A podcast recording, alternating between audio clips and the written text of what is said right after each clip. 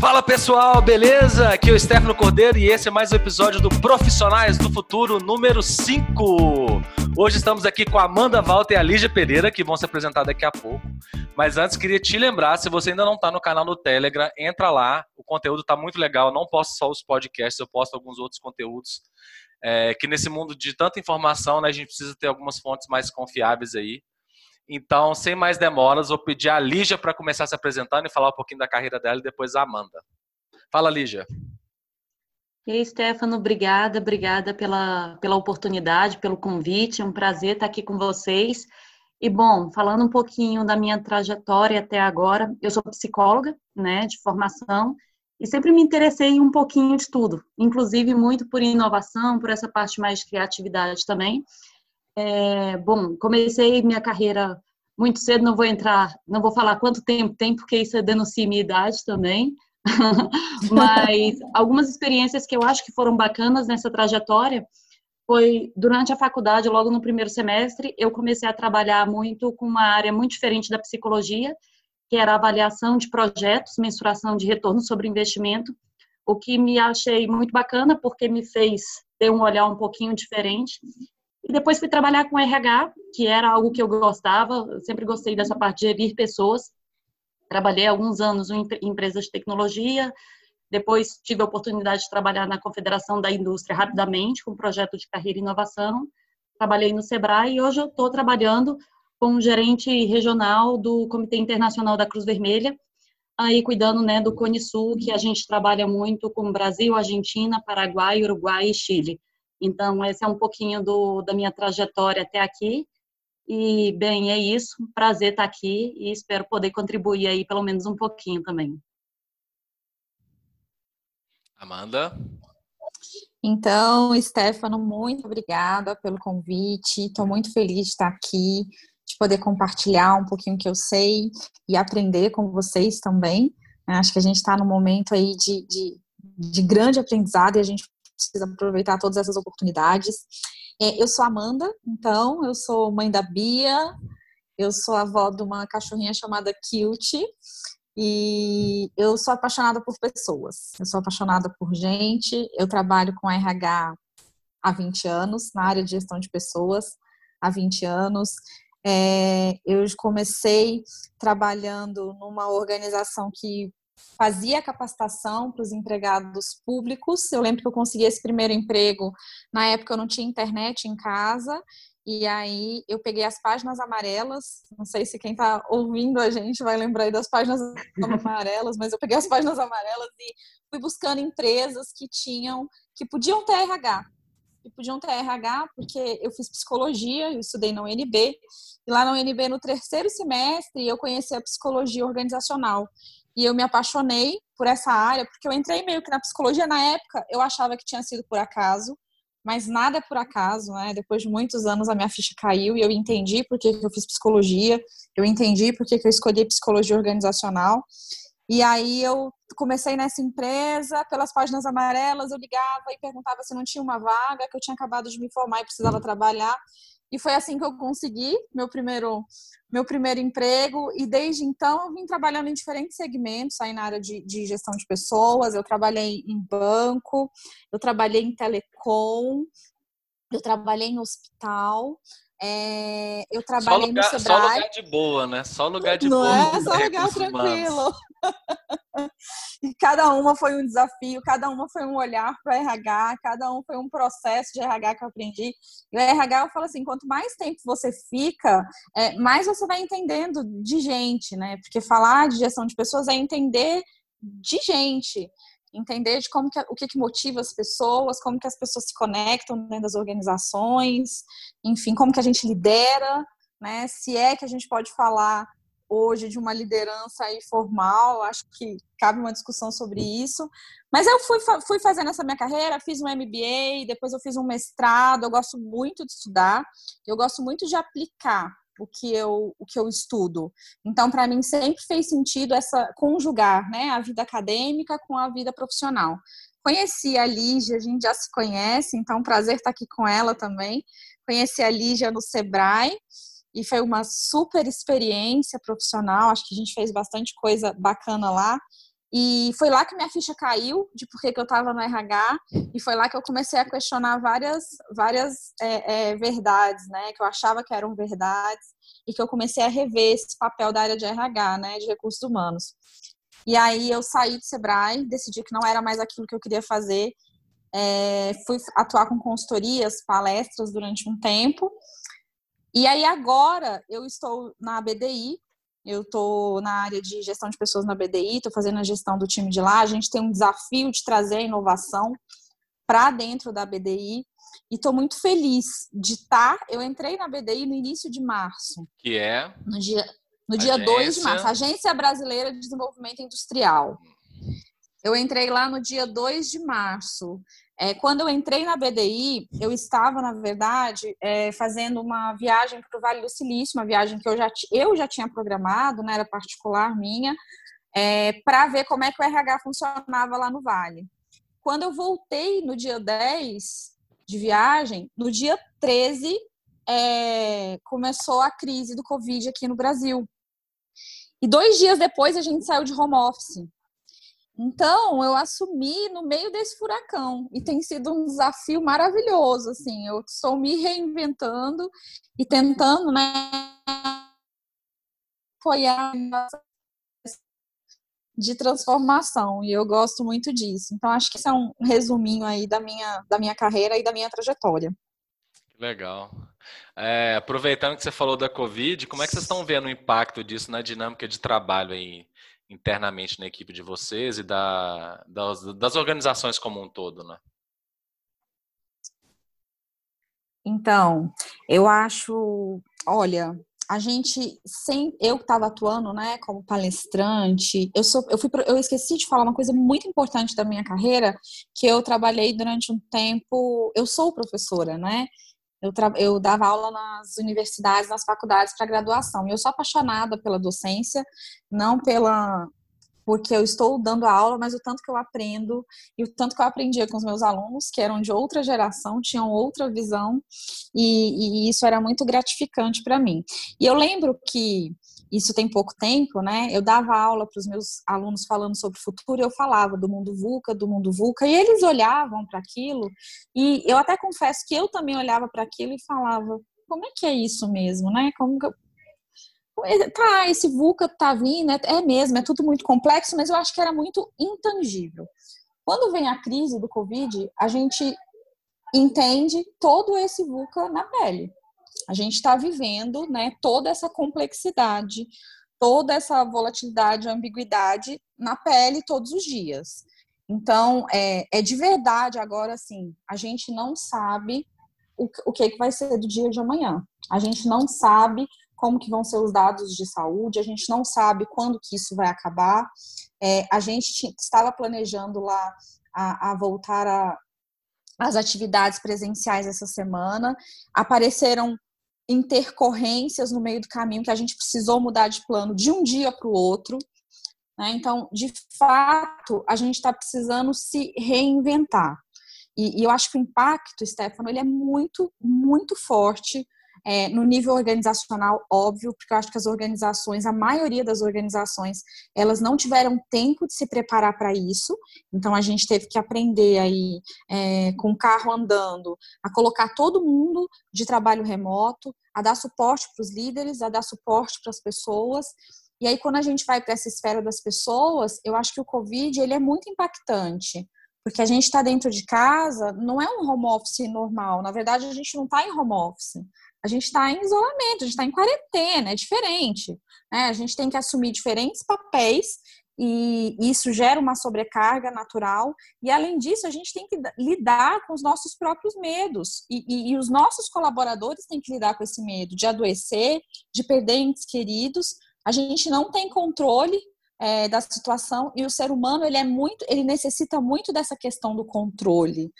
Eu sempre falo assim, a gente fala, ah, aconteceu um acidente, um acidente. Na verdade, se a gente for pensar na, na, noção de acidente, no conceito de acidente, a nossa vida é um eterno acidente, porque a gente não tem controle de nada, a gente não sabe o que, que vai acontecer quando a gente sai de casa. Eu acho que o Covid joga isso na nossa cara, né? Olha, eu não sei quando que, que a gente vai quando que eu vou voltar para a rua, eu não sei quando que eu vou poder abraçar meu pai de novo, eu não sei como que vai ser depois de amanhã. Então, a gente está precisando é, atuar de maneira muito forte nas organizações com a questão da saúde mental, né, da ansiedade. Eu acho que esse tem sido um grande tema e, e traz para as organizações assim, a importância da gente cuidar das pessoas, porque eu não tenho dúvida que a gente vai conseguir superar essa crise a partir de pessoas que vão se reinventar, que vão se reconectar e que vão trazer novas soluções para tudo isso que a gente está vivendo.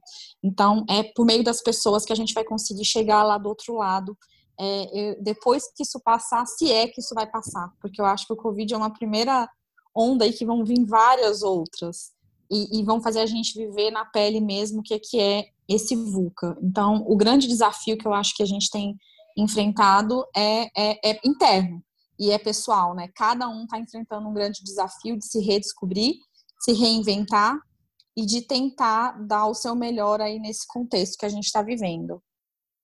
Legal. Eu, eu, acho, eu acho tão legal. E, bom, é, eu sou fã da Amanda, né? Desde sempre, desde que conheci, eu sou fã dela e aprendo muito com ela. A Amanda foi minha chefe também, né? Em, em, determinado momento, então foi super bacana.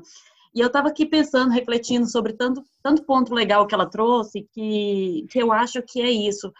É, eu fico pensando que na minha, na minha nova experiência, bom, eu tenho um ano agora que também fiz uma transição de carreira, e desde o ano passado, quando eu entrei, um dos desafios que nós tínhamos era fazer uma transição de cultura. Né? Então, estou fazendo um trabalho de gestão da cultura, de definição da cultura que a gente quer daqui para frente. E tem sido um trabalho muito lindo e, e muito legal. Uh, que a gente começou no ano passado definindo algumas bases e esse ano eu tinha todo um planejamento, né, para como a gente ia conduzir. E aí veio o corona e pá, né? Eu tive que, que reinventar e, e, repensar como a gente ia fazer isso tudo.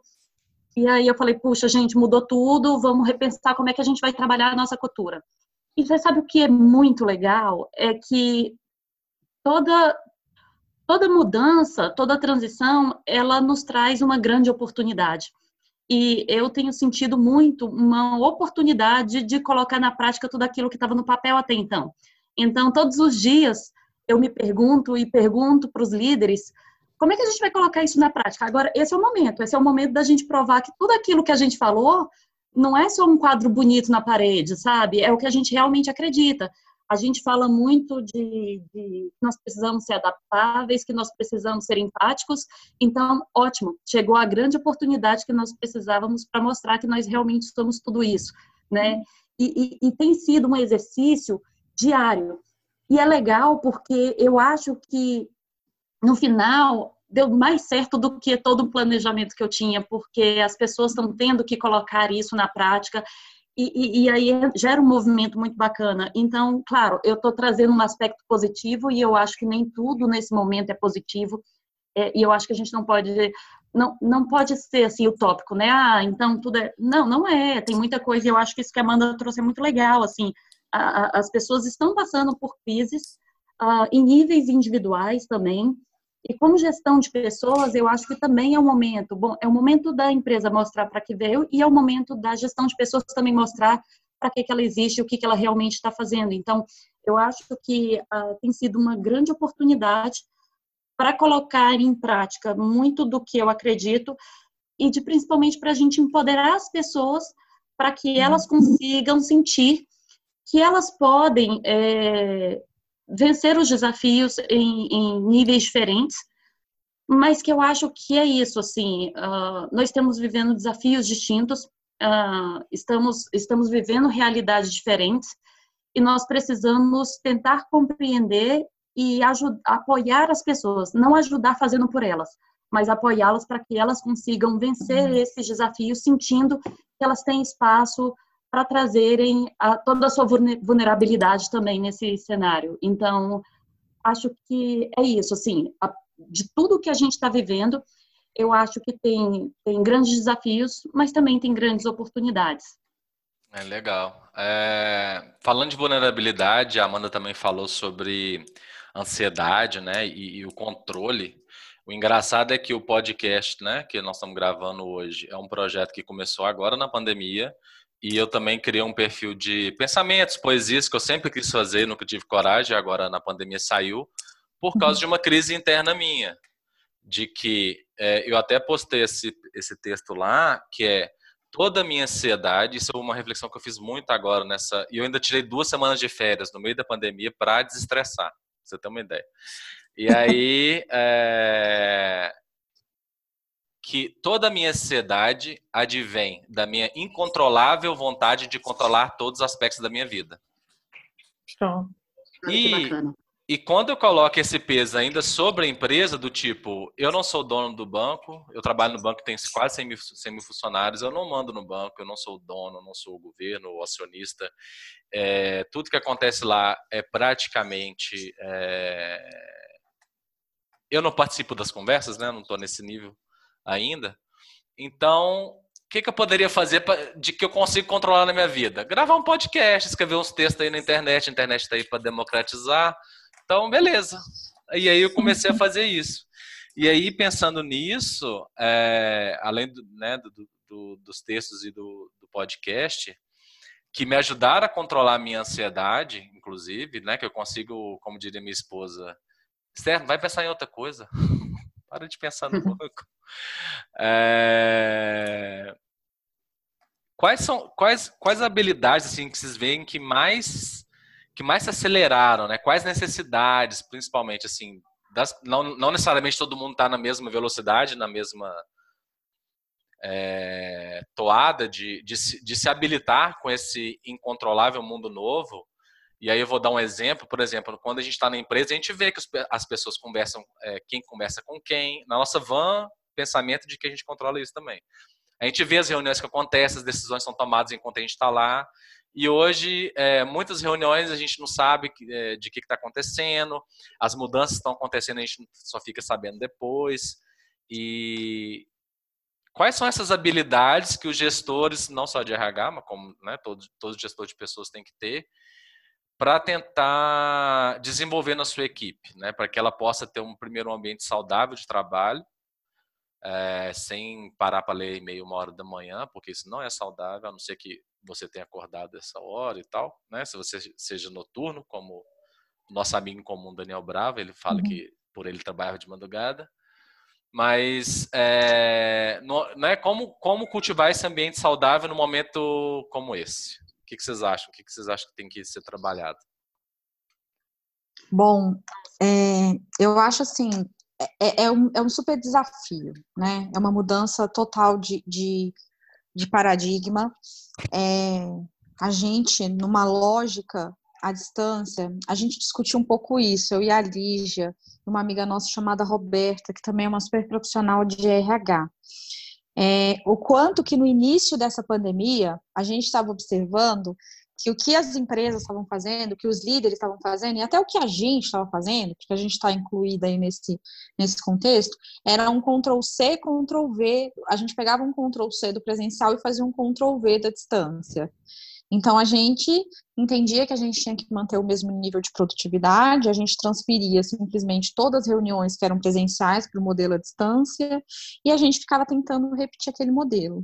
Até que, é, eu acho que muito rapidamente, felizmente, muito rapidamente, a gente percebeu que isso não era sustentável, e que não pode ser um modelo de Ctrl-C, Ctrl-V. Né? É um modelo diferente, é uma lógica diferente, e se essa lógica é diferente, ela requer comportamentos diferentes de todos os lados. Então, é, primeira coisa é assim, a gente tava, vinha falando também do quanto que é importante o desenvolvimento das soft skills, competências do século 21, as soft skills, as soft skills, as soft skills. Eu acho que do mesmo jeito que o mundo VUCA, a gente achava que ele estava um pouco longe, as soft skills a gente falava disso, mas a gente ficava focando ainda muito na parte técnica, na parte hard, né? E agora não dá, porque se você não cuidar agora da sua inteligência emocional, né? Se você não olhar para dentro de você, se você não parar e pensar o que que me aflige, o que que me faz feliz, quais são as minhas potências, quais são as minhas limitações, por que que eu sinto o que eu sinto, por que que eu faço o que eu faço. Se a gente não fizer essa reflexão, a chance da gente adoecer de ansiedade, de depressão é muito alta nesse momento. Então, inteligência emocional é uma super soft skills que aparece aí com muita força e que eu acho que é algo que todos nós precisamos nesse sempre, mas eu acho que nesse momento de crise isso é muito importante. Eu acho que é algo que precisa ser trabalhado aí pelos líderes com as equipes, né? E aí, é, dentro da inteligência emocional, a gente fala da questão do autoconhecimento, da gestão das nossas emoções e também da, de entender a emoção do outro, né? Que entra a questão da empatia, de, dessa, dessa conexão aí com o outro, que é muito fácil a gente perder nesse momento de, de, de teletrabalho, porque a gente não está lá dentro da casa do outro, e aí às vezes a gente tem uma tendência a querer transformar a prioridade. A gente já faz isso no presencial, né? Transformar uma prioridade do, nossa na prioridade do outro. Eu acho que isso no teletrabalho, assim, será que essa ligação que você quer fazer urgente, que você está aí, é ansiedade sua, você precisa fazer agora, ou você pode anotar e mandar no final do dia? Será hoje que eu, hoje eu tive que fazer um. Mesmo? né? Então, assim. Fiquei assim com gente, vou ficar igual sua filha. Pai, pai, pai, preciso falar com você. Pai, pai, pai. Assim, deu um tipo direcionamento, isso. mas eu podia ter começado amanhã de manhã, sem problema, porque de hoje para amanhã eu não ia fazer nada. Né? Mas a gente tem, não, precisa ser agora, precisa ser agora. Então eu vou mandar esse WhatsApp. Aí você manda 30 mensagens de WhatsApp para pessoa sem você pensar um pouco, o que será que essa pessoa está fazendo? Como é que será que está dentro da casa dessa pessoa, né? Então, acho que essa é uma reflexão importante. Junto com isso, e eu acho que tem a ver também, a gente está precisando desenvolver muito a nossa resiliência. Isso tem a ver com o que você trouxe, né, Stefano? Com a nossa total falta de, de controle. Então, a gente está, de verdade, agora experimentando. A gente está experimentando e a gente vai errar. E a gente vai errar pra caramba.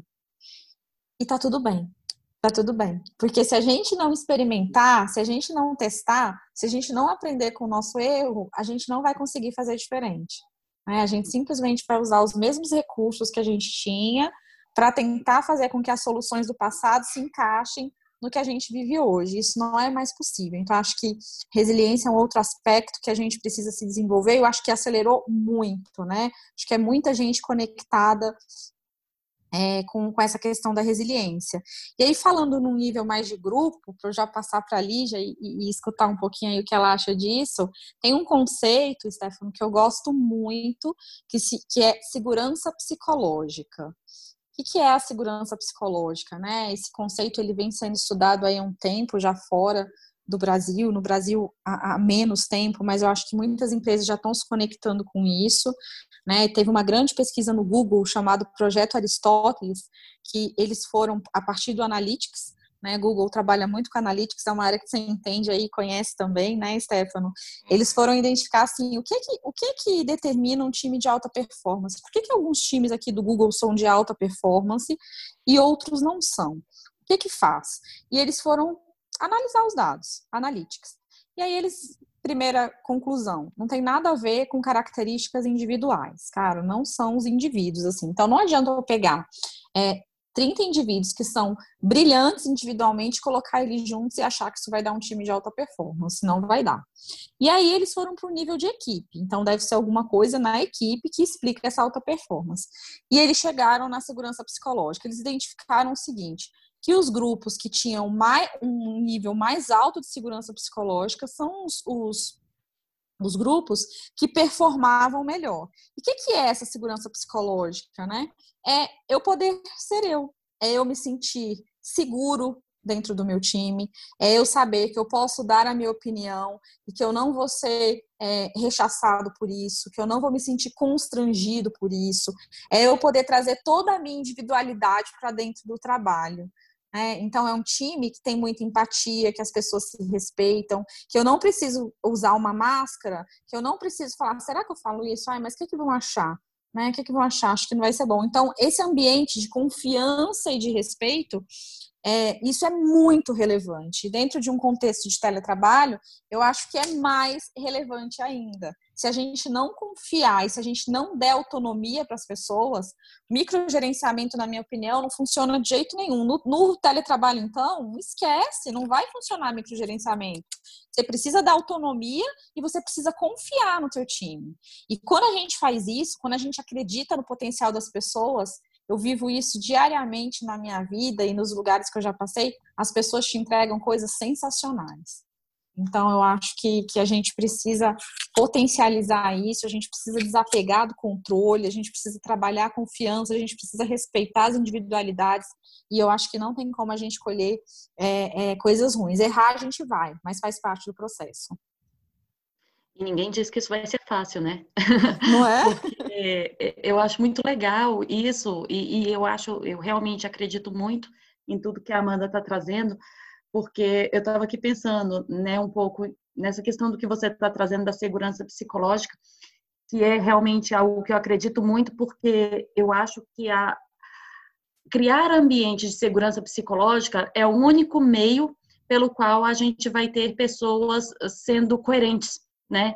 E, e, como e eu acho que é um exercício de todos os lados que nós precisamos fazer, porque como RH, acho que uh, trabalhando com gestão de pessoas, o que, que eu entendo que talvez seja um pouco da nossa missão como gestão de pessoas, talvez diferente do que outras, outras gestões de pessoas pensam, mas para mim é manter coerência. Para mim, parte do meu trabalho é garantir que o que a gente diz para fora, a gente também diz para dentro, né? E o que a gente faz para fora também está dentro.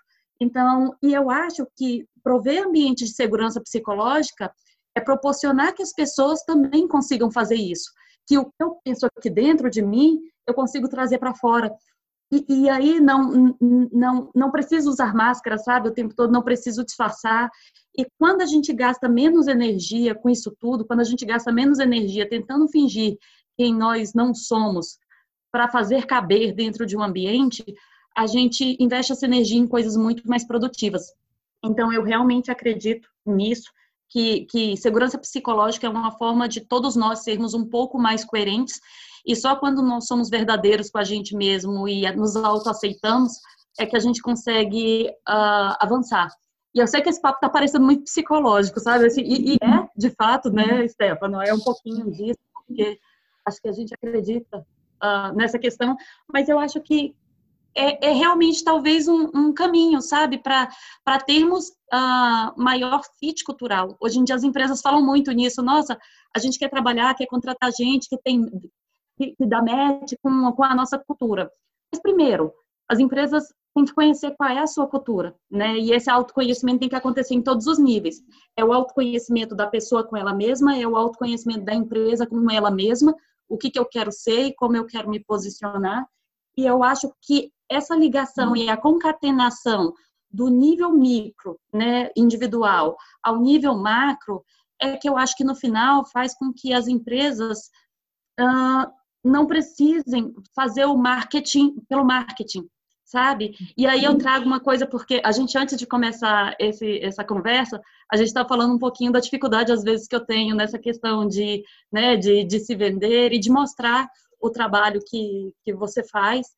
E, e de fato, eu tenho, sou, sou um pouco tímida nesse, nesse sentido, mas eu realmente tenho, tenho acreditado muito que eu acho que a gente pode trazer e eu acho que quando a gente tem boas ações, a gente precisa menos fazer propaganda de nós mesmos.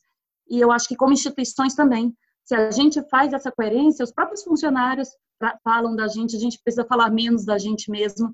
E, e esse é o marketing que eu acredito mais, sabe? Eu acho que é o marketing que acaba sendo muito efetivo, uh, do ponto de vista desde individual, de novo, até o institucional. É, podia terminar por aqui. Porque o tanto de coisas que eu já aprendi hoje. Vou, vou demorar umas três horas para editar, porque eu vou ficar parando e voltando. É... Caraca, vocês falaram muita coisa. E eu tenho uma dica assim para dar é, para quem está escutando, né, para nossa audiência, que se você não tem esse ambiente de segurança na empresa, né, que eu costumo chamar de rede de segurança, é como se você estivesse no picadeiro do circo e, e para poder fazer os malabarismos em cima, né, de, de, de circo mesmo, você tem que ter a rede de segurança lá embaixo. Se a sua equipe não é uhum. assim, arrume um, assim, eu sei que é difícil, né? Tem gente que não acredita em amizade no trabalho. Arrume uns dois ou três assim, amigos do trabalho, porque são pessoas que entendem da instituição. Você falar com um amigo de fora, o cara vai te escutar, tentar te ajudar e tal, mas ele não entende o que acontece lá dentro. E o que a gente brinca é que bancário só fala de banco, bancário só entende de banco. Então, nessa, nessa pandemia, eu, eu, eu, conversei com, com três amigos que sempre me ajudam e eu tenho confiança total de falar tudo com eles, de falar as maiores abobrinhas, eles. Ah, é mesmo? Ah, que chato, né? Tal. E porque eles entendem o que acontece lá dentro. Então, se você está precisando dessa rede de segurança, esse seu, seu caso é um pouquinho mais brando, por exemplo, né? não é caso de nível psicológico, aí você tem que procurar ajuda mesmo. E tem um monte de ajuda aí né, disponível. É, de você ter essa rede de segurança, né? Não, não necessariamente vai ser seu chefe, entendeu? Às vezes seu chefe realmente. Tá uhum. Tá... Eu tô com dó dos meus, meus gerentes, porque eles estão assim, reuniões de 8 da manhã às 10 da noite. Então, assim, eu não vou poder contar com eles nesse momento. Então, eu acho um colega, um, não precisa nem ser da mesma área. Se você tiver algum amigo que você confie e tal, para poder abrir essa esse coração seu, essa mente sua, que nesse momento a gente não está enxergando, a gente não tem o um controle mesmo, é tudo por WhatsApp, é, ferramentas de, de e-mail, comunicação. Então tá bem punk mesmo. E, e, gerentes escutem isso, viu? Criem redes de segurança, criem ambientes de segurança mental aí para suas equipes e que e que você está resguardando por eles, principalmente é, empresas privadas, né, que estão passando por uma dificuldade muito grande aí de, de não saber se amanhã vai, vai ter salário e se, se vai ser demitido ou não criem esse ambiente de segurança.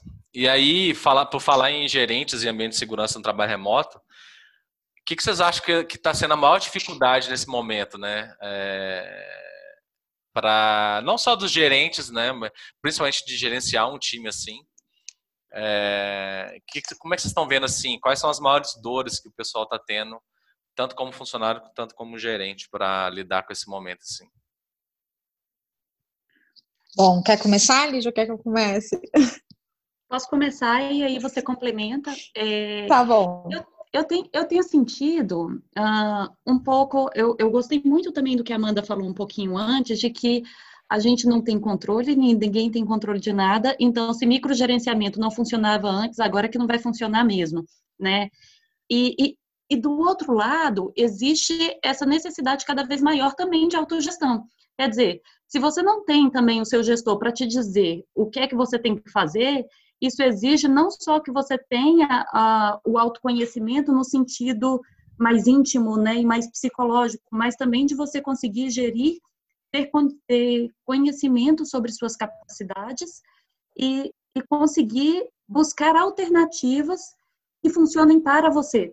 Porque é fato que cada um de nós vai fazer suas entregas e eu acho que a gente, todos nós, estamos encontrando limitações também, mas eu acho que esse, esse também talvez seja um desafio.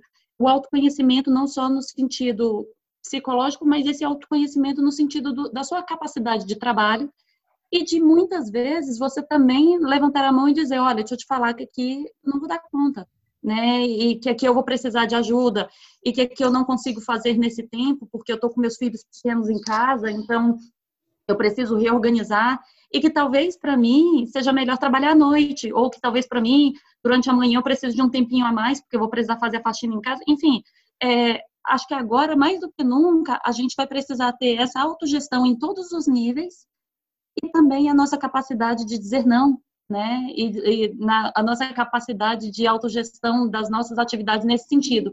É, não é só gerir o tempo para fazer caber tudo, é também em alguns momentos dizer, olha, aqui, aqui eu não vou dar conta, que a gente vai ter que renegociar esse prazo, ou enfim. E eu acho que uh, a gente precisa, se não há espaço para isso, nós precisamos criá-los, né? Então, esse para mim talvez seja um ponto que, que me tem chamado bastante atenção. E aí eu deixo a Mandinha complementar. Muito legal, muito legal que você trouxe, Lígia, porque eu acho que os desafios são dos dois lados, né? E, você traz, você traz isso. É, tem um desafio do gerente, né, do gestor de, de fato, desapegar desse controle, desapegar do controle, né? E às vezes, dependendo do estilo do, do gerente, dependendo das organizações que ele passou, até da organização, da cultura da organização que ele está, é difícil esse desapego, né? É difícil essa prática dessa, dessa confiança plena, porque precisa ser uma confiança plena mesmo no seu colaborador, né? Então não dá, não dá para ser assim. É, tem o desafio de conciliar essas diferentes necessidades das pessoas, né? Então é como vocês trouxeram aí, Daniel gosta de trabalhar mais tarde, outra pessoa mais cedo, outra pessoa tem que parar na hora do almoço para dar comida para o filho, outra e, o gestor ele precisa, né, é, é, de entender essas diferenças e de é, é, respeitar essas diferenças, né? Porque eu acho que o, o, grande desafio, quando eu fico pensando assim, gente, no remoto no presencial, eu acho que os desafios já existiam no presencial, sabia? Eu acho que eles só se potencializaram no, no, no, no remoto, mas eles já existiam no presencial. Porque quando a gente fala de gestão de gente, e, e ali já vai lembrar muito que a gente falava muito isso, eu falava assim, gente, fazer gestão de processo, é fazer a gestão técnica, cara, é mole, né? Não, assim, mole é jeito de dizer, mas é porque eu estava comparando com a gestão de pessoas. Agora, vai fazer gestão de pessoas, vai fazer gestão de gente, vai. E, e não adianta você, no modelo presencial, você querer fazer a mesma gestão para todo mundo. Não vai funcionar.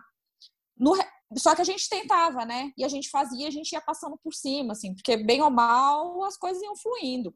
No remoto, não funciona. Não funciona, não tem mais jeito. Então, eu acho que o remoto está impondo para os líderes, assim, cara, agora você vai ter sim que ser flexível. Agora, você vai ter que conversar com seu colaborador sobre questões emocionais, sim. Porque se você não conversar, esse cara ele vai surtar. E, e então você não tem como mais jogar o problema para debaixo do tapete. Né? Então, só que pensa, os líderes também têm medo, porque eles não foram treinados para isso. Como que eu vou perguntar para a pessoa como é que está na casa dela? O que, que essa pessoa vai achar? Será que eu estou invadindo o espaço dela? Quando não, né? A gente precisa sim, a gente tem que entender que ali é um profissional e é um ser humano. E esse ser humano, ele é inteiro, ele é completo.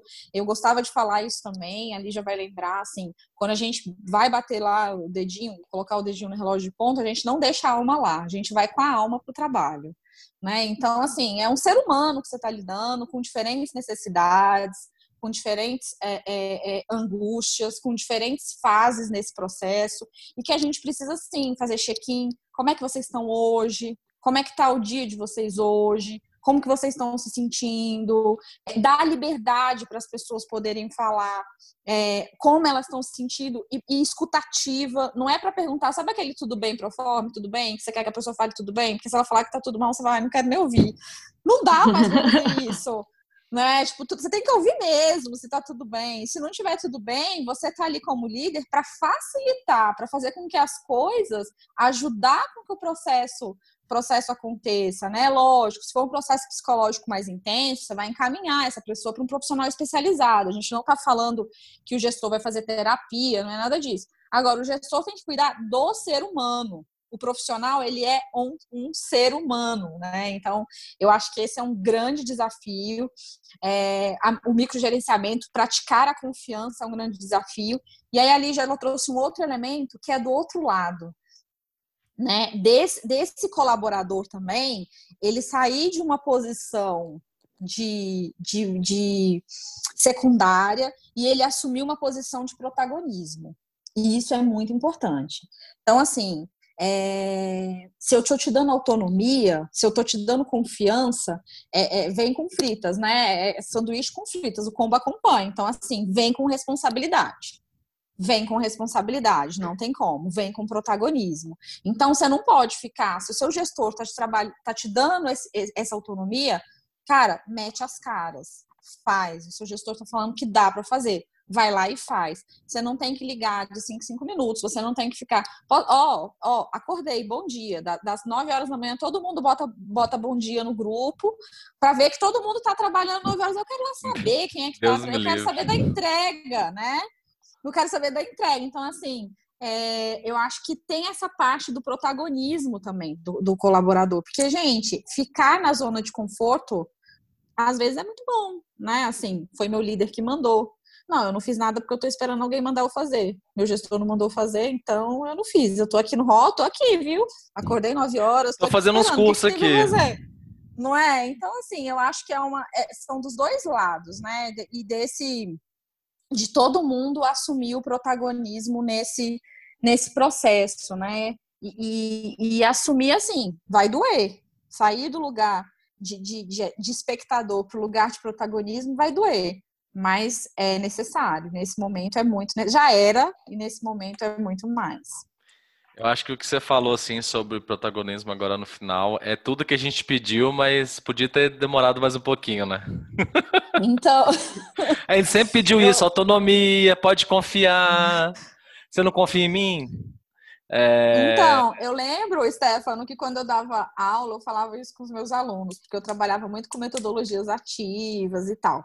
E aí, ele, aí a gente fazia um, um, um alinhamento de expectativas, né? O que, que vocês querem? Não, a gente quer participar, a gente não quer aquelas aulas monótonas, não sei o que. Eu falei, beleza. Aí, então tá, agora a gente vai fazer a metodologia. Ai, não, professora. Ai, não. Falei, gente, vocês que pediram. Vocês que pediram para sair da zona de conforto. Eu só tô seguindo. Então, assim, é a mesma coisa, né? Vai precisar ir para o palco, vai precisar se expor, vai precisar é, é, colocar sua opinião, vai ter que lidar melhor com essa questão do erro. E aí é o que você trouxe, né, Stefano? É muito importante que os líderes deem esse suporte, porque a pessoa ela só vai fazer isso se ela se sentir segura. Senão ninguém, ou uma pessoa em condições normais de pressão e temperatura, ela não vai ser kamikaze, né? Ela não vai sair dando opinião se ela é podada, se ela é punida porque ela dá a opinião dela. Então, assim, é uma via de mão dupla e essa, e essa, essa base de confiança do gestor e da organização é super importante. É, o que eu acho engraçado é que a gente vem de uma, é, de uma era industrial e, e etc. É, uma, é, um assunto que a gente discute muito, né? principalmente com relação à escola, né? que a escola foi moldada na era industrial, por isso que é. tem carteira, por isso que tem currículo e etc. Só que a gente ainda não transformou isso dentro dos trabalhos, né? É, a, gente, a, a mesa de trabalho chama baia, né? Para começo de conversa. eu sou um cavalo. Mas o que eu quero dizer é o seguinte: a gente tem que. É, é, é tá urgente essa transição de que é, você não é mais gerente de processo nem de produção. Você é gerente de pessoas. E já dizia uhum. um gerente muito legal que falava assim: o bom gerente é aquele que não atrapalha. Meu papel é sair da frente de vocês. Boa. Então, é, porque, né? O pessoal gerencia o processo, o projeto, porque no final das contas, vamos dizer assim, no, no final das contas, o executivo dele, do gerente, cobra ele pelo resultado, né? Não, infelizmente, não se cobra se a sua equipe está feliz e satisfeita com o trabalho. Mas, é, apesar de hoje clima organizacional ser também uma meta da maioria das organizações grandes, pelo menos que eu conheço. Mas, é, e aí veio, veio essa questão do remoto, e eu lembro muito de uma palestra do Officeless, que é uma galerinha aqui de Brasília, que na verdade é remota, né? Que eles pregam o trabalho remoto, que, que a, o maior medo do gerente é não saber se o funcionário está trabalhando. E aí a resposta do, do menino do Officeless foi assim, então, mas se você não está vendo ele, o que ele te entregar é o trabalho dele. Vai sobrar só o trabalho. Quando ele está no escritório, ele está lá sentado oito horas por dia, você, ele, você tem certeza de que ele está lá. Só isso. De que ele está fazendo certo, de que ele está fazendo o trabalho direitinho. Pode estar tá navegando no Facebook o dia inteiro, você não sabe. Então, quando a pessoa é cobrada pela entrega e não pelo, pela presença, vamos dizer assim, ou pelo dedinho no ponto lá todo dia, vendendo a alma para a empresa, é, o que sobe é o trabalho. Então, assim, e aí vocês falaram muito de microgerenciamento. Eu tô percebendo que a galera não tá aguentando microgerenciar, porque é tanta reunião ao mesmo tempo de, de cada um dos projetos que, que as unidades tocam, que o cara não pode ir lá, depois você me, você me atualiza. Porque não tem é. como conciliar, não tá, ten, não tá tendo agenda para todo mundo, não tá tendo. Hoje nós tivemos que resolver um problema que é esse que eu falei, né, que eu que eu fiquei com o gerente, eu preciso falar com você hoje, preciso falar com você hoje. Cara, acho que vários colegas nem podiam, a gente deu um jeito de fazer, porque precisava resolver hoje, sendo que né, de hoje para amanhã ninguém vai fazer nada. nem, acho que nem e-mail vai mandar. Então, é desse microgerenciamento finalmente acabar. E, e de, de, rolar, de rolar uma relação de confiança no sentido, né? Eu sou, eu sou meio nerd, de igual o tio Ben fala, grandes poderes trazem grandes responsabilidades. A pessoa que for confiada um poder, por exemplo, você vai tocar esse projeto, né, de empoderar o funcionário, é de você só vai me atualizar dos status quando eu precisar para passar para cima, mas o projeto é uhum. seu. A responsabilidade. Uhum. E não é delargar também, que o pessoal confunde muito com delargar. Eu, eu, eu, eu tenho muita história e vou preservar o nome das pessoas, mas eu tenho uma história que, que existe um gerente por aí que quando era quando o projeto lá na Suécia, né? É, lá na Suécia. Na Suécia. Foi um é. guaxinim que me contou. é, que quando o projeto era sucesso, ele apresentava na diretoria sozinho. Agora, quando, quando tinha reunião de comitê de diretoria que dava pau no projeto, ele falava assim: foi fulano que fez, espera aí que eu vou chamar. Pô. É, não dá. Só não dá, entendeu? Então, assim, é... a gente precisa evoluir nisso, né? O, o funcionário evoluir de que não dá para o gerente ser babá dele mais, de que ele tem, por exemplo, ele recebe uma apresentação para fazer, de que ele vai fazer a apresentação meia boca porque sabe que o gerente vai corrigir. Isso eu já escutei uhum. várias vezes na minha vida profissional. Ah, vou perder tempo com isso não, porque vai chegar lá, vai, vai mandar eu mudar tudo. De não ficar nesse papel meio né, é, disfarçado de resiliência, de que eu não estou nem aí, de, de né, que eu, eu sigo os filósofos estoicos e nada me afeta, então vou fazer qualquer coisa aqui, porque no final das contas ela vai mudar mesmo e, e do gerente também poder confiar de que, né, assim como o profissional hoje no remoto não consegue ter esse controle maior que ele tinha de sobre a sua carreira, né, sobre o que acontece na sua departamento, o gerente também tem que ter essa noção de que ele também não vai controlar tudo, de que quando o executivo, um chefe dele, né, um supervisor, né, independente do cargo, cobrar dele algum projeto, ele fala assim, parei que eu vou chamar fulano que é ele que tá tocando esse projeto. E tá tudo bem, né? É, até onde eu sabia, até o último ponto de controle, o projeto tava nesse estágio. Vou perguntar para ele se mudou, beleza? Beleza, e tá tudo bem. É.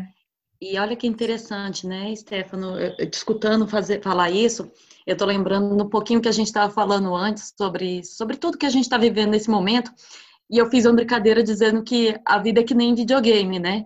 A gente só consegue avançar para a próxima fase quando a gente conseguiu vencer essa. E, e, eu fico pensando, tem um professor que eu gosto muito, né, que é o professor Joel Dutra, lá da FIA USP, ah, que é para mim uma, uma referência nessa parte de gestão de pessoas.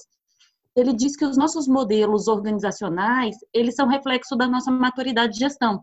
Então, que não adianta, por exemplo, você trazer o modelo mais massa, mais inovador do mundo uh, em, por exemplo, de gestão de desempenho, se a tua cultura ela não bate com aquilo, vai, vai, virar, uma, vai virar uma loucura, porque não vai funcionar. É, tá uma febre aí de OKR, tá uma febre aí de OKR agora. Tá uma febre agora, exatamente. Mas, mas, mas é exatamente isso que eu ia falar, porque a gente busca modelos, né? A gente fala, ah, agora o mundo é VUCA, todos nós temos que ser inovadores, então vamos pegar quem é que está inovando, pega aquele modelo e joga aqui dentro e vamos começar a agir dessa forma agora. E não vai rolar, porque a cultura não acompanha e porque eu acho que a gente precisa. Uh, é a coerência que eu estava falando, né? Nós precisamos ser coerentes entre esses pontos. E, e, e, eu acho que uma das formas da gente subir nas escadinhas aí dos nossos modelos de maturidade, de organização, é, para mim só tem um caminho: é tratar a gente como adulto né? E, e eu acho que é isso. A gente precisa tratar as pessoas como adultos.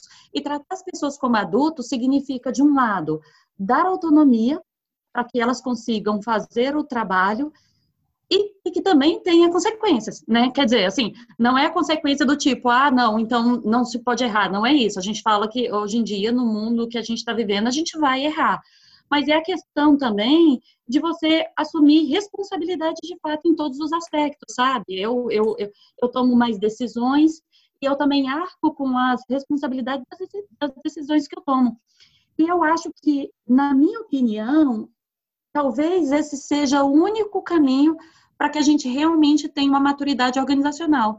Porque, de novo, eu faço muito essa coisa do individual para a instituição, porque eu acho que a gente trata CPF e CNPJ como se fossem coisas muito distintas, quando na verdade não são, né? E, e, e o resultado lá do CNPJ ele vai ser reflexo de como a gente trata pessoas no seu, no seu nível mais, mais individual.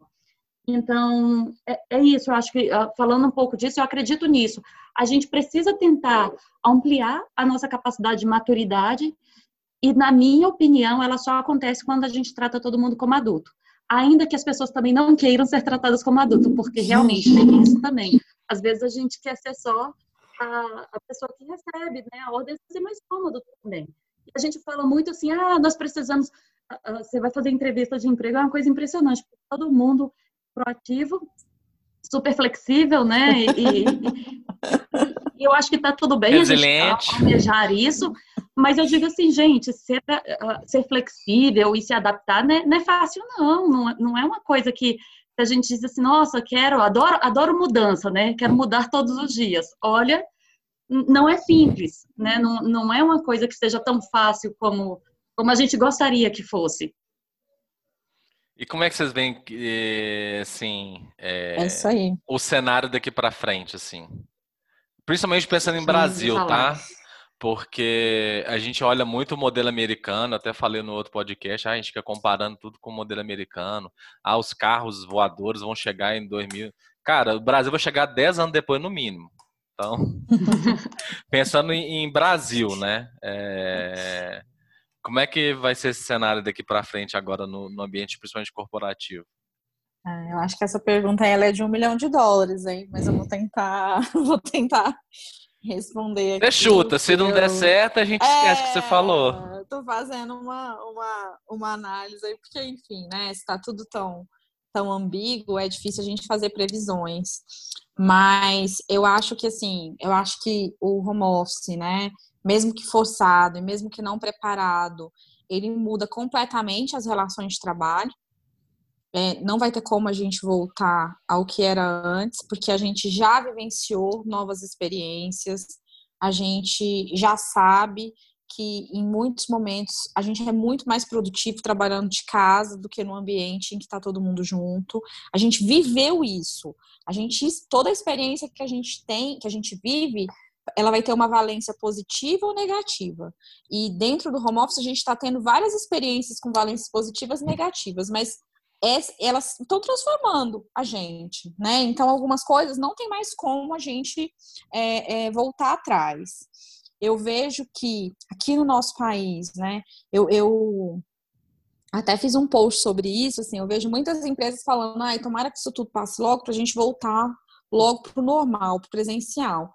Tipo assim, oi, vamos conversar, amigo. Seus, seus colaboradores, eles já tiveram uma outra vivência, não, não vai mais funcionar. Será que não está na hora da gente pensar em um modelo híbrido? o que, que é esse modelo híbrido? É um modelo em que eu uso o ambiente físico, porque eu não acho que o físico vai deixar de existir, não, tá? Inclusive, eu acho que ele é importante, né, para algumas atividades, para algumas interações é importante, é relevante. Então, será que não está na hora da gente usar isso, pensar assim, será que, será que não faz mais sentido um modelo híbrido, onde eu uso o ambiente físico para gerar conexão, para os projetos que precisam dessa, dessa troca, dessa interação, é, num esquema também um pouco de, de coworking, de que assim, um dia eu posso ir para lá quando eu estou precisando trocar uma ideia com alguém, ou, ou hoje eu vou precisar fazer alguma coisa ali perto do, do, do, do local que é o meu trabalho, então eu vou para lá. E o que eu posso fazer em casa, o que eu vou ter uma produtividade maior em casa, tudo bem eu fazer de casa, né? Então eu acho que esse é um caminho possível, mas eu vejo ainda no nosso país uma certa resistência, assim. Eu acho que ainda tem aquilo assim, será que estão trabalhando? O que, que será que estão fazendo em casa, né? Eu, é, naquela, naquela ilusão que você trouxe, né, Stefano? Se eu estou olhando, ah, então tá tudo bem porque eu estou olhando. tem um conceito de um professor, o Marco, um professor que estuda People Analytics da Unicamp, ele trouxe um conceito, ele fala que é o presenteísmo. O que é o presenteísmo? Que a gente conhece o absenteísmo, né? Enfim, são as faltas no trabalho. Mas o presenteísmo é a pessoa que ela tá lá, sentadinha oito horas por dia, e ela não está produzindo nada. A cabeça dela está em outro lugar, ela não está entregando nada, e isso é muito comum. Mas ainda tem isso assim, é, não, se eu não estiver lá fisicamente, eu não eu acho muito forte. Eu acho que muitas empresas vão tentar voltar para o presencial, entendendo que esse é o normal, e vão ter que, aos poucos, ir se adaptando. Eu acho que as empresas que entenderem que esse modelo híbrido faz mais sentido e já começarem a testar agora, prototipar com os times, com as equipes e aprender de maneira mais tranquila com esse processo, eu acho que elas vão ter um grande diferencial, um aumento de produtividade e uma, e uma conexão melhor com esse futuro do trabalho. Mas eu concordo com você que eu, eu vejo muita resistência, porque eu vejo ainda um contexto no Brasil ainda muito tradicional. Né? Eu acho que dá para ser híbrido, eu acho que esse é o caminho do futuro. E, e, mas acho que a gente ainda vai comer um pouquinho de poeira até chegar nesse, nesse ponto. Agora, eu acho que a gente evolui muito na parte de, de humanização, de olhar para o ser humano. Porque se a gente não fizer isso, não tem como a gente, a gente prosseguir. E isso acho não que, vai Acho que finalmente a gente está olhando olho no olho, né? Não é? Não é? Exatamente. Eu fico pensando assim, gente, como é que vai ser quando a gente. Eu, eu pensei isso hoje, como é que vai ser quando a gente se encontrar assim, presencialmente? Porque a gente desenvolveu relações tão próximas à distância. Hoje eu estava numa reunião e eu olhava assim para as pessoas e falava, gente, como é que vai ser a primeira vez que eu encontrar essa pessoa? Como que vai, vai ser as nossas reações, né, no, dentro do contexto de trabalho? Porque são pessoas já super próximas e que a gente não teve muito contato contato físico. Então, eu, eu acho que é mais ou menos por aí. Não sei se a Lígia concorda legal, aí com essa, com essa visão de futuro. Não, e super concordo, só queria trazer esse ponto que vocês falaram, que eu acho muito legal, que eu tenho essa mesma sensação. A gente está mais distante fisicamente, mas eu me sinto muito mais conectado com as pessoas do, dentro do trabalho e fora dele também do que antes, às vezes, sabe? Porque é, é muito doido isso, nessa né? relação de, de conexão e de como a gente tem possibilidade de demonstrar isso de outras maneiras.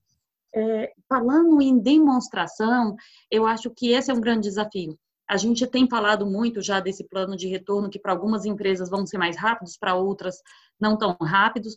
E, e eu acho que essa, esse momento está gerando reflexões super valiosas nesse sentido, inclusive de como a gente vai, né, assim, o, o próprio Covid, ele traz desafios que a gente fala assim, bom, quando a gente se encontrar, é certo que a gente não vai poder todo mundo correr e se abraçar no primeiro dia. Uh, e nem sei se as pessoas vão querer também, né? Porque tem, tem essa coisa. Mas eu acho que a gente vai descobrindo, inclusive nas nossas relações, outras formas de demonstrar afetividade. E eu acho que isso se aplica a tudo. A gente vai ter que descobrir não só outras formas de demonstrar afetividade na vida, mas a gente vai ter que descobrir outras formas de se relacionar, de acompanhar entregas, de, de fazer tudo, né? Então, eu acho que, voltando de novo na questão da, dos níveis de maturidade e de falar, tratar as pessoas como adulto, eu acho que a gente vai chegar num processo lindo, e eu talvez seja otimista, e eu acho que alguns chegaram primeiro, outros depois, não sei. Mas eu acho que quando a gente chegar à conclusão de que, ao invés de eu dizer para minha equipe o que você precisa fazer, eu preciso para você ter o um melhor desempenho, eu perguntar para ela o que você precisa, né?